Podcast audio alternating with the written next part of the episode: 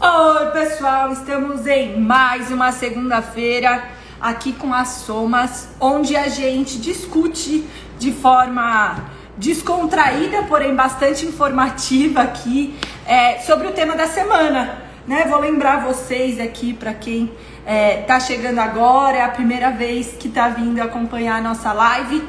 De segunda a gente faz um wrap-up, né? A gente conversa, eu e o Fábio Ribeiro, já já eu aceito ele aqui, pra gente poder resumir o que, que rolou na semana. Na terça a gente lança um novo assunto. Na quarta a gente dá uma ferramenta, né, que de alguma forma tá relacionada com esse assunto. Na quinta a gente publica uma conclusão. E na sexta, um estudo complementar, normalmente baseado no TED. Então é mais ou menos como o BBB. Tem paredão, tem prova do líder, só que aqui a gente educa, certo? Vamos lá. Vou receber Fábio Ribeiro. Comece a nossa conversa. É, o tema dessa semana é um dos temas talvez mais polêmicos de todos que já passaram por aqui. Fábio Ribeiro. O tema dessa semana é Big Techs e o que, que está por trás do investimento dessas Big Techs em educação, certo? Então, eu queria saber, Fábio Ribeiro, é, antes da gente entrar na nossa discussão, o que, que você acha que está por trás da estratégia de investimento das Big Techs em educação, Fábio Ribeiro? Bom, o que está por trás de qualquer estratégia de uma empresa com finalidade lucrativa, né? Então, assim, não é nem um pouco ideológico o viés dos investimentos de Big Tech. É um investimento para nutrir carteira para nutrir o público do futuro. E aí, no final das contas, é normal que seja assim. Eu acho que esse é o primeiro ponto que a gente deveria abordar, cara. É, não há nada de errado nesse ponto de vista assim, das estratégias. Né? A gente não tem que esperar das big techs alguma função governamental ou pública ou algo que o valha. A função delas, de fato, a, a intenção delas, de fato, é uma intenção de nutrição de marca, enfim e até de fazer pesquisa e desenvolvimento, porque a educação, de certa forma, é um belo um, um, um processo de pesquisa e desenvolvimento para tecnologias futuras, sobretudo porque envolve sala de aula, envolve pedagogia, envolve hábitos de crianças e adolescentes que vão ser públicos para a vida inteira. Né? Então, Fá, você está me falando, e eu acho que isso foi uma das conclusões, eu fiquei bastante surpresa essa semana, Fá, porque a gente achou artigos científicos discutindo isso. Não é, não são é, é, estudos de longo prazo, estudos quantitativos, mas a gente teve é, já algumas publicações tentando desvendar o que está por trás. E eles concordam com você, onde eles dizem que dois, duas grandes forças motrizes movem esses investimentos. A primeira é garantir colaboradores, ou seja, é difícil contratar, então eu preciso criar pipeline de talento para que eu tenha quem contratar daqui a 10 anos. A gente fala muito isso. Queria até comentar um pouco sobre o Nisia e como é que eles estão fazendo esses investimentos, mas o primeiro é como é que a gente reverbera isso no longo prazo? Como é que eu garanto que eu vou ter uma pessoa que vai programar, que vai saber de carro autônomo? Eu preciso começar isso cedo. E o segundo é que você falou, Fá, que é conseguir trazer fãs né? Eu preciso começar a entender o que, que motiva essa nova geração para que eu consiga garantir a minha perpetuidade junto ao consumidor. Então, acho que essas duas forças motrizes não é a gente que está falando, mas até a ciência, né? Já tem bastante estudo produzido nesse sentido.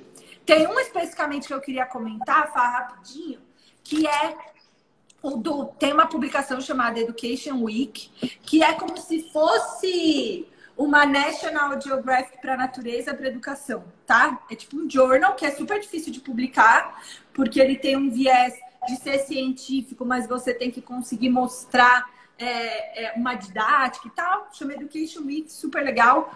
É, é bimensal, então a cada dois meses sai. É, e eles publicaram um ensaio falando sobre é, essa parada. E a pesquisa, Fábio, né, foi feita de forma qualitativa onde eles, eles plantaram uma pergunta sobre a motivação em educação dentro dos reportes de metas dos executivos de grandes empresas. Então, a Amazon participou, Google participou, é, Apple, tinha a lista lá, IBM, grandes empresas participaram e eles colocaram uma pergunta disfarçada né? Então eles não podiam. Não é que não podiam, mas minimizar um pouco a chance deles tentarem maquiar a resposta, Fá. Então, enfim, eu achei muito legal esse jeito de pesquisa. Chamou minha atenção, inclusive, a estratégia, assim, cara, se eu chegar para você e falar, estou fazendo um estudo sobre o porquê das Big Techs investirem em educação, e aí chega um diretor de marketing de uma grande empresa e fala assim, não, a gente investe porque a gente é benevolente, a gente acredita no futuro, eu maquiei o resultado da minha pesquisa, né, Fá? Então, enquanto estratégia, eu já achei super legal. Eu acho bem também. Eu ia te perguntar exatamente isso, cara. Se você acha que existe uma certa, enfim, é, os dois lados, tanto quem está nas grandes empresas quanto quem está liderando pesquisas de educação pública, tal. Eu acho que existe um certo pudor de falar desse assunto. Né? As empresas elas não assumem que ela tem uma perspectiva que de certa forma é vinculada ao seu produto, ao seu negócio. E as instituições públicas, os governos, prefeituras, municípios também não, não declaram é, é, de forma muito assertiva esse interesse, sob pena disso representar algum conflito de interesse. Eu acho que perde-se muito tempo desse jogo não ser jogado claramente com os dois interesses postos às claras. Assim. O que, que você acha, cara? Total, Fá. E eu acho que a gente, inclusive, investe do lado errado, principalmente na educação. Então, vou dar um exemplo. É, tá, até estava num artigo da Education Week. É, o Elon Musk falou que depois que eles chegarem na Lua, o foco dele é a educação pública. Aí, eu, o que, que eu fico imaginando? Conhecendo o Elon Musk, que é doidão. Para quem não sabe, o Elon Musk é um empreendedor meio polêmico, faz, investe em, em carros aeroespaciais para que seja possível fazer né, é, é, colonização extra planeta Terra. E aí ele falou isso, ele, ele deu essa declaração, Fábio Ribeiro. Depois que eu conquistar a Lua, a minha motivação vai ser educação pública. E aí você para para pensar, onde esse cara, o que, que esse cara sabe de educação pública? Ponto um. Dois, ele tem muito dinheiro que, se canalizar, ele de fato consegue resolver muita coisa de educação pública. Mas será que ele vai ter a calma, a parcimônia de sentar e conversar com as pessoas envolvidas? Será que ele vai conseguir criar uma estratégia? Será que ele vai ouvir?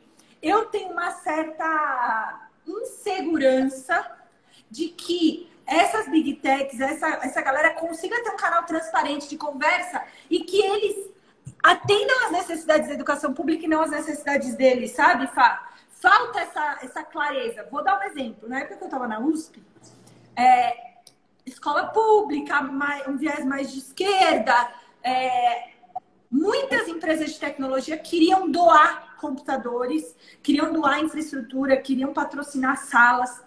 Não sei se alguém já foi, mas na USP você não tem grandes estruturas, assim, tipo, você é uma faculdade belíssima do ponto de vista de recursos humanos, mas não dá para comparar com uma faculdade privada no que diz respeito à infraestrutura tecnológica. E não, nunca aceitável. E aí, uma vez, na época que eu estava como representante discente, eu falei assim, gente, mas por que que não aceita? Porque, pô, Samsung, Dell, grandes empresas querem doar coisas. Porque eles falavam assim, quando a gente pede o que a gente quer, elas não querem mais. Elas querem doar o que elas querem.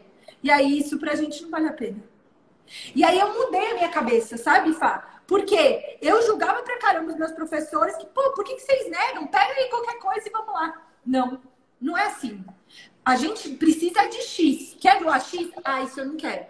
Então, acho que existe uma, um descompasso entre o que as big techs querem investir e o que de fato é necessário. E aí fica esse jogo no meio do caminho, que obviamente tem vantagens, é melhor do que não investir nada, mas que a gente perde muita energia, sabe? Cara, eu vi a entrevista do Elon Musk, assim, é uma, uma coisa eu acho que eu concordo com ele. Ele, ele tem uma fundação, ele é o homem mais rico do mundo e tal. Ele está com grana para investir. Ele até colocou um tweet, acho que duas semanas atrás, pedindo ajuda para que as pessoas declarassem para ele quais eram as coisas que mais necessitavam de investimento. E ele não colocou educação em primeiro lugar, e aí talvez a pergunta seja válida, porque ele disse que, bom, tem muito dinheiro em educação sendo Sim. investido por todos os lados, e isso não representou em nenhum momento qualquer um ganho de qualidade, qualquer diferencial. E ele falou, e não é muito claro também a grana que entra, como ela é aplicada. Quando você traz o caso da USP, a gente fala dele especificamente, talvez falte, e eu acho que falta muito para a educação, sair um pouco do espectro acadêmico, ideológico, e tentar trabalhar as coisas num princípio mais de negócios mesmo, né? de tradução linear para aquilo que foi investido, qual finalidade foi dada e qual impacto foi gerado. Total. Fizeram vários estudos recentemente com iniciativas de impacto educacional em vários países, mais de 150 projetos. E não se sabe efetivamente a cada real investido onde é que está a maior eficiência. Assim. Então, por exemplo, especulava-se que material didático fosse algo que causasse muito impacto. Especulava-se que você comprar tablets, computadores, desse muito impacto, ou coisa do tipo. E aí, quando você faz os estudos e, de alguma forma, tem análise empírica dos resultados, os resultados mais amplos, assim, em termos de impacto, são aqueles de conscientização dos pais para o papel da educação na vida da criança e assim sucessivamente. Resumidamente falando, é, eu acho que não, não existe clareza dos dois lados, mas também não existe um denominador comum para dizer, olha, esse investimento vai ser feito dessa forma, de um jeito extremamente didático e profissional, nos moldes do que é feito no mercado. Eu acho que a educação precisa se aproximar também, não só as grandes empresas de tecnologia, sejam os interesses delas quais forem, mas eu acho que precisa de um pouco mais de profissionalismo do lado de quem recebe, de dar, obviamente, destinação e clareza sobre o que deu de resultado. Que que e Fá, sabe uma outra dificuldade que eu penso? Porque a, a partir do momento que o, quem está recebendo dá clareza é, de onde está investindo, a gente viabiliza uma certa customização. Por quê? Eu não vou conseguir resolver o problema da educação pública no mundo da mesma forma em todos os países. Porque eu parto de pontos diferentes, eu parto de necessidades e culturas diferentes, entendeu? Então, eu acho que ainda tem mais um agravante que é eu não vou conseguir atender todo mundo da mesma forma. Então, eu vou ter que contar com a honestidade, com a vontade, com a dedicação de é, atores locais para conseguir colocar isso no lugar certo, né, Fá?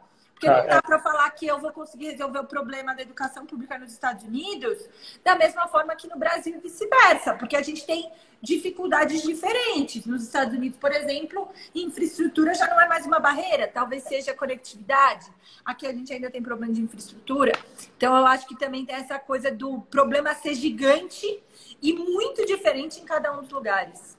E a gente pode também, cara, reenquadrar isso. Vamos pensar aqui, né? Que a gente está falando de estratégia de investimento em educação. O Google investe em educação quando ele cria um indexador, quando ele cria um Google Drive, quando ele cria, enfim, mecanismos dentro do teu ecossistema que são usados para educação, no sentido mais amplo da palavra. É, sei lá, o Zoom, quando desenvolve uma plataforma de reunião remota, investe em educação. O investimento em educação, às vezes, ele não precisa ser diretamente dentro de um uma contexto, escola, de né? uma escola, de uma questão de, enfim, ou de uma política pública. As empresas de tecnologia, à medida que elas criam os seus, as suas aplicações, elas investem em educação também. O que eu acho que a discussão ela, ela fica muito polarizada desse tipo, sabe? Quando a gente não só a gente não consegue nem declarar o que é educação de certa forma. O que é educação? É professor? É conteúdo? Criança? É adulto? É remoto? É presencial? É... Só, deixa eu só falar uma coisa. Uma vez claro. eu estava conversando com a Lili a, do Instituto Rodrigo Mendes. E ela falou assim, cara, sabe qual que é o problema? A gente usa a mesma palavra para três coisas diferentes. Exato. Educação pode ser um direito, pode ser uma política pública e pode ser uma área de pesquisa, Fá. Olha Exato. que eu acho isso tão bonito assim. Cara, a gente está falando de um direito seu, ou a gente está falando de uma política pública, ou a gente está falando de uma área de pesquisa sobre aprendizagem.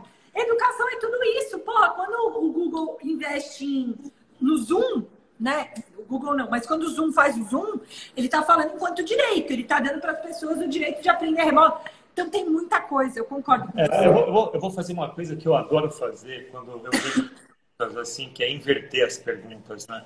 O que, que a educação, ou o que quer que seja, que esteja por trás da educação, faz para alavancar o uso das ferramentas tecnológicas existentes? Hoje eu acho que a pandemia alavancou um pouco, Fá, mas eu vejo pouco apetite para experiências na educação ainda. Eu acho que melhorou muito, mas fazer pesquisa em educação era um tabu, assim, tipo, cara, você vai testar com humanos? Então eu acho Mas que. Você percebe como a pergunta ela pode ser o contrário também? Qual é a estratégia para a gente usar o que está disponível? Então, no fundo, no fundo, é, de novo, a gente parte para um processo que o Elon Musk mesmo disse na entrevista dele lá. Existe um problema de alocação e de otimização de recursos em educação. Tem recurso disponível. Direta ou indiretamente, tem recurso disponível. O que não é o que, o que não existe é uma maximização e colocar esses recursos no lugar certo. Assim, tem, às vezes tem mais recurso de um lado, e esse lado não necessariamente é o mais eficiente, e falta muito recurso em conexão, por exemplo. Falta recurso em equipamento. Mas, de uma forma ou de outra, eu acho que não existe nem clareza de onde estão os problemas, porque quem está vivendo o problema nunca teve capacidade de deixar claro qual é o problema. E assim, eu não estou criticando efetivamente professores, escolas algo do gênero, mas está na hora da gente ter um pouco mais de ciência, inclusive na, enfim, na nomeação de quais são os problemas. Não sei se o que você acha em relação a isso. Concordo, Fá. Não, e também eu acho que é, é, é, eu acho legal a gente tentar partir dos dois pontos, né, para a gente conseguir criar uma união de forças. Porque senão parece que as big techs estão contra a educação e vice-versa, né? E a gente nunca vai poder achar um meio do caminho. Eu sempre acreditei que existia esse meio do caminho. E eu acho que a pandemia, de alguma forma, teve que impor uma necessidade da gente achar o meio do caminho meu feeling, tá? Minha sensação. Não acho que resolveu, não acho que a gente, ah, agora vai ficar todo mundo tecnológico. Não. Mas o poder da crise, né? A gente viu a necessidade, começou a testar, se permitiu testar algo que a gente demoraria anos para testar. E agora a gente tem esse aprendizado para a gente levar para frente. Então, eu gosto dessa perspectiva de ambos os lados, Big Tech né, e, e, educação tentarem se achar no meio do caminho e não achar que ah, é porque você que está dando dinheiro, então você que casse. Ah, educação, você que está recebendo, você que se vire. Eu acho que achar esse meio do caminho seria a situação ideal, sabe, Fábio? Cá, você tem um exemplo de uma boa prática de uso, de, de conjunção desses dois interesses, assim, que você pode destacar? Eu não, eu não sei se é uma boa prática, foi a que eu vivi mais de perto, tá, Fá? Quando eu fui para o Google, tinha um programa que chamava CS for High School que era o.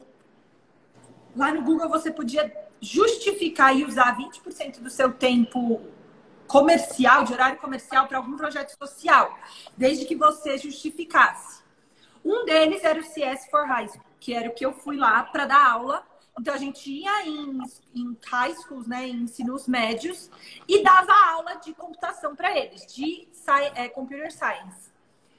E Fá, assim, para mim, aquilo era uma política muito boa. Por quê? Você voltar lá em 2013, isso era 2013, 2014, início de 2014. Você tinha um engenheiro muito bom, dedicando o seu tempo, uma engenheira muito boa, dedicando o seu tempo para poder ensinar a, a, a, é, computação e a escola não precisava se preocupar com nada, certo? Então a escola não precisava remunerar aquele professor, nada, ela só precisava abrir espaço na agenda dos alunos para que a, pudesse acontecer as aulas. Eu vi grandes transformações acontecerem, assim, para mim era muito legal e a prioridade era para escolas de imigrantes, escolas né, que ficavam mais longe é, do centro. Eu acho essa política ótima, porque não estou injetando dinheiro diretamente, não estou transformando aquilo num problema, porque às vezes a gente vai lá, computador.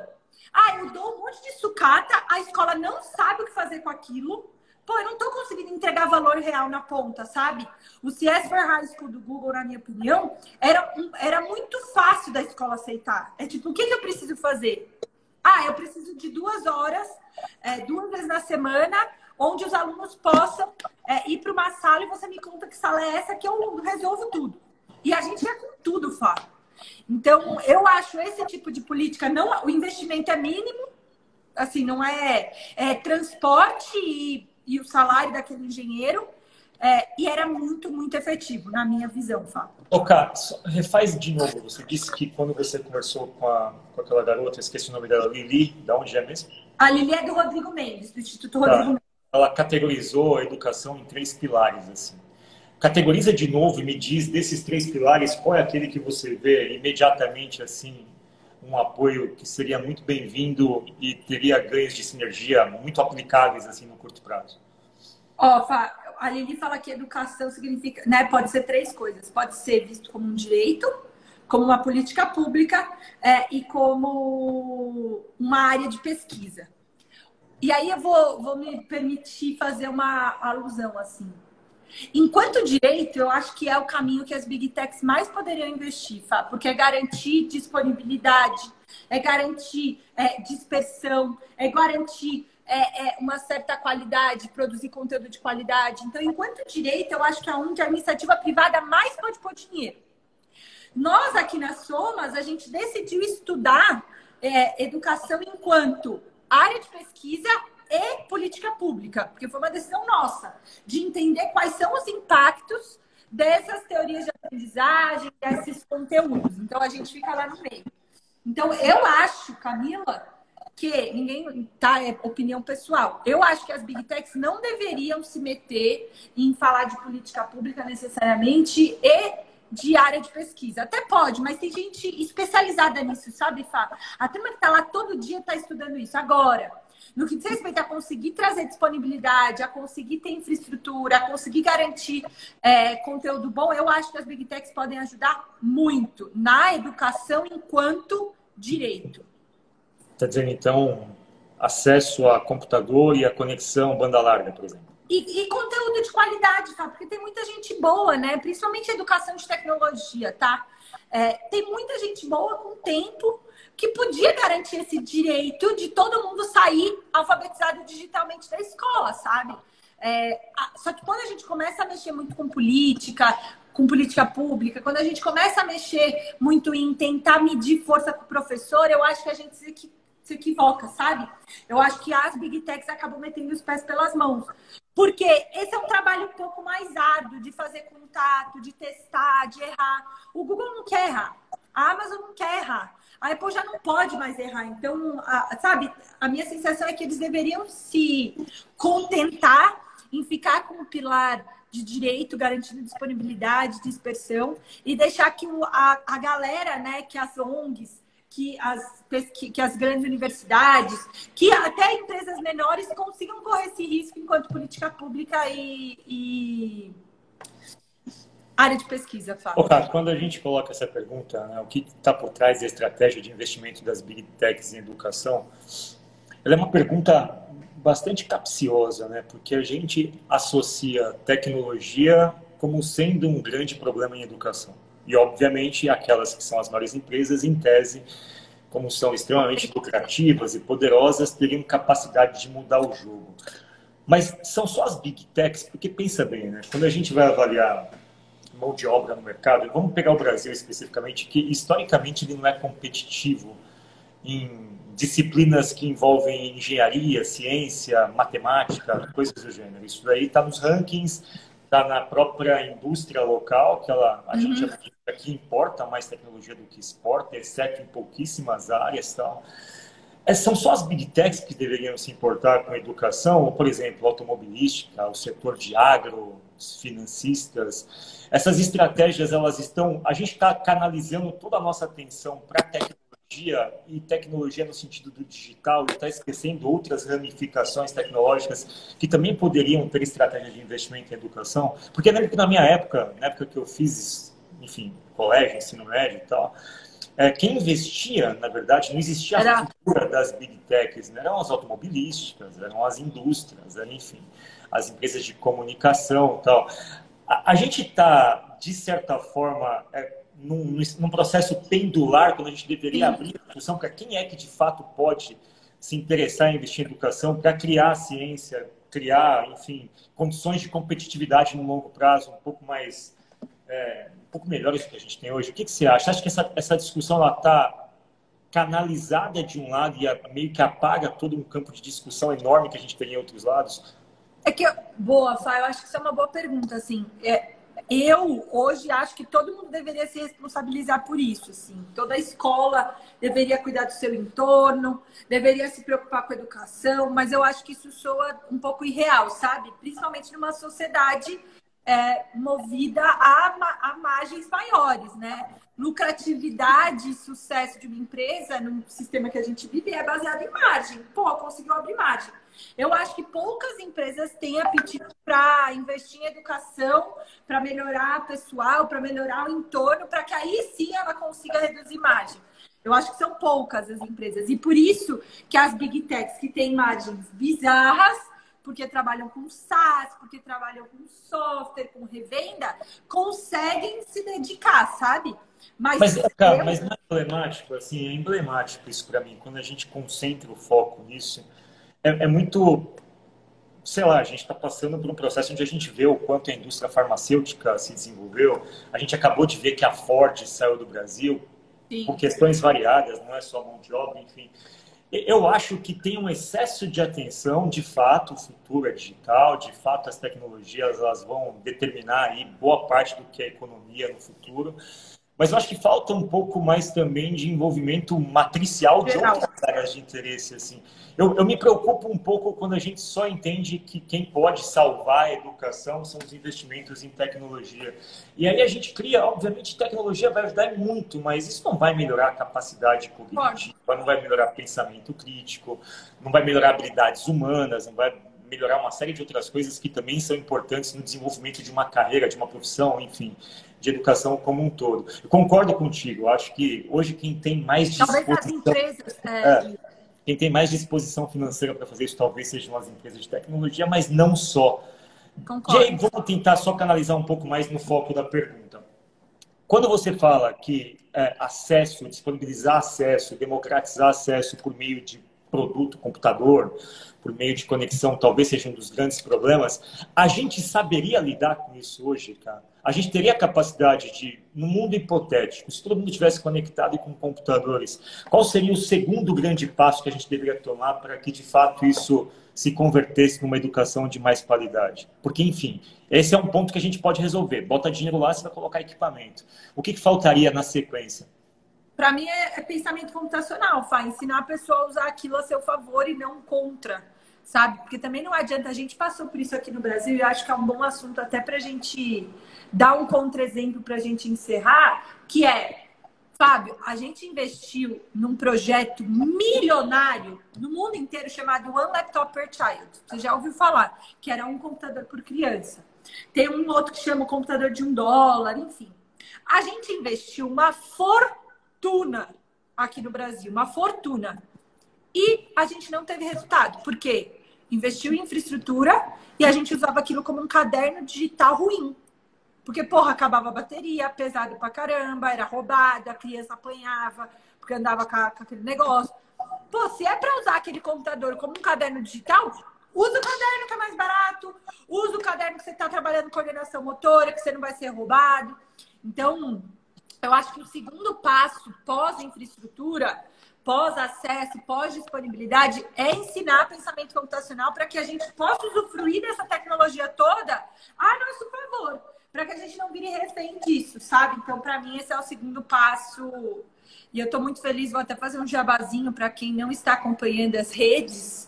A gente está com uma turma de pensamento computacional para professores. É, estamos nas primeiras aulas e está sendo muito legal. É, a gente contou com uma parceria com, a, com o Estado de São Paulo, com a Secretaria de Educação do Estado de São Paulo. Tem muitos professores tentando trabalhar esse segundo passo, né, Fábio? Porque também não é para acabar um e depois começa o outro. Eu vou ter que fazer isso de uma forma mais. Né, mais não é nem orgânica, assim, mas um pouco menos. Ah, termina um e depois que eu tiver esse problema lindo e perfeito, eu começo a me preocupar com o outro. Porque aí já foi. O bonde já passou e você se perdeu, sabe?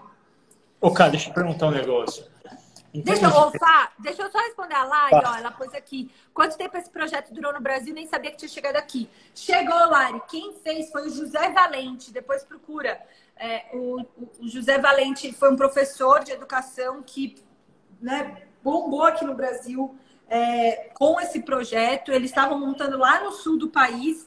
Então, chegou. É, a gente não conseguiu fazer disso um projeto que impactasse os nossos índices né, de qualidade de educação, de ensino, e aí, como não atingiu as metas, ficou pelo caminho. Então, é, tem sim, Lari, procura por José Valente, vai vir um monte de coisa legal. É, eles não chegaram a conseguir cumprir as metas do primeiro piloto, sabe, Lari? Então, durou questão de poucos anos, é, e aí já descontinuaram o projeto, tá? Desculpa, Fá, vai lá. Não, a gente começou a live falando sobre a, a não maximização dos investimentos. Ou seja, de um lado você tem as big techs naturalmente buscando desenvolver seus produtos com fins comerciais, está tudo certo. Mas do outro lado, a gente falou que quem está no papel de conduzir é, políticas públicas também não sinaliza claramente quais são suas necessidades. E você falou de pensamento computacional agora. É, pensamento computacional, na sua base ali, é a habilidade da gente é, decompor um problema em pequenas partes, né? A gente decompõe esse problema em pequenas partes. A gente abstrai com base na, nessa decomposição, ou seja, potenciais é, pontos de ataque que a gente teria ali. A gente reconhece alguns padrões e a gente cria uma regra que é um tal de um algoritmo. Quando você fala que se houver a correção de um problema que você julga que é o mais pesado, que é conexão e acesso e computadores, coisas do tipo, o segundo seria desenvolver pensamento computacional, é, isso a gente fala para quem vai receber, no final das contas, os alunos. Eu uhum. acho que falta pensamento computacional, inclusive na determinação das estratégias dos dois lados. Assim. Com certeza. É, os dois lados não tiveram capacidade ainda de decompor esse problema do jeito correto, abstrair e identificar quais são os pontos nevrálgicos onde você pode aplicar soluções eficientes, não necessariamente com alto investimento, mas com inteligência, é, reconhecer padrões é, globais ou locais e criar regras que são os algoritmos para resolver isso. Então, quando você fala de pensamento computacional, concordo plenamente e acho que, inclusive, falta isso na formulação das estratégias de, dos dois lados. E eu acho que tem que andar junto, viu, Fá? Quando eu falo assim, ah, é o principal, eu não acho que existe uma hierarquia entre os problemas. Eu acho que a gente tinha que avançar em todas essas frentes. Olhando para a Big Tech, se eu pudesse fazer um apelo, Google, se você estiver assistindo, Jeff Bezos, é, é, Elon Musk, se você estiver assistindo, primeiro, invista nas somas. Segundo, não inventa problema. Tem um monte de problema posto certo? Que a gente já pode catalisar. Um é ensino de pensamento computacional, outro é conectividade nas escolas, outro é infraestrutura. Então, é, eu acho que dá para a gente tratar tudo isso em paralelo, sabe, Fai? Não inventar problemas é, para que isso com, com, tenha uma convergência com a sua estratégia de marketing. Então, se Nos você estiver assistindo o Big é. Tech, me liga. Elas não devem estar assistindo, mas possivelmente não. elas devem estar ouvindo. Isso vai gerar algum arquivo, algum metadado que vai ficar na, enfim, no espaço do negro da, da internet. O cara, mas nos Estados Unidos, para fechar, quando o Joe Biden assumiu, uhum. é, a AT&T fez uma espécie de manifesto. E aí ela fez o um manifesto seguinte: ela fez um, um levantamento da quantidade de crianças americanas que não tinham acesso a broadband, a banda larga.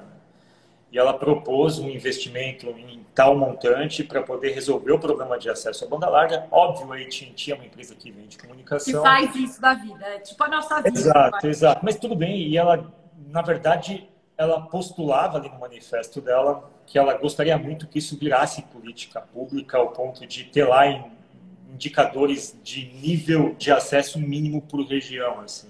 Isso já está acontecendo, acontece com essas grandes empresas, é, e eu acho que tem um pouco também de... O fato da AT&T ter feito isso na mudança de governo dá um pouco do tom do quanto saber dialogar é importante, inclusive para essas empresas proporem algo, né? Assim, se você não tem espaço para dialogar, eu acho que fica difícil cada um propor alguma coisa que vá para esse âmbito mais público, assim.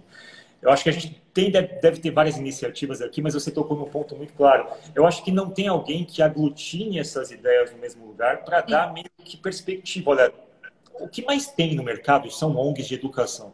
E ao mesmo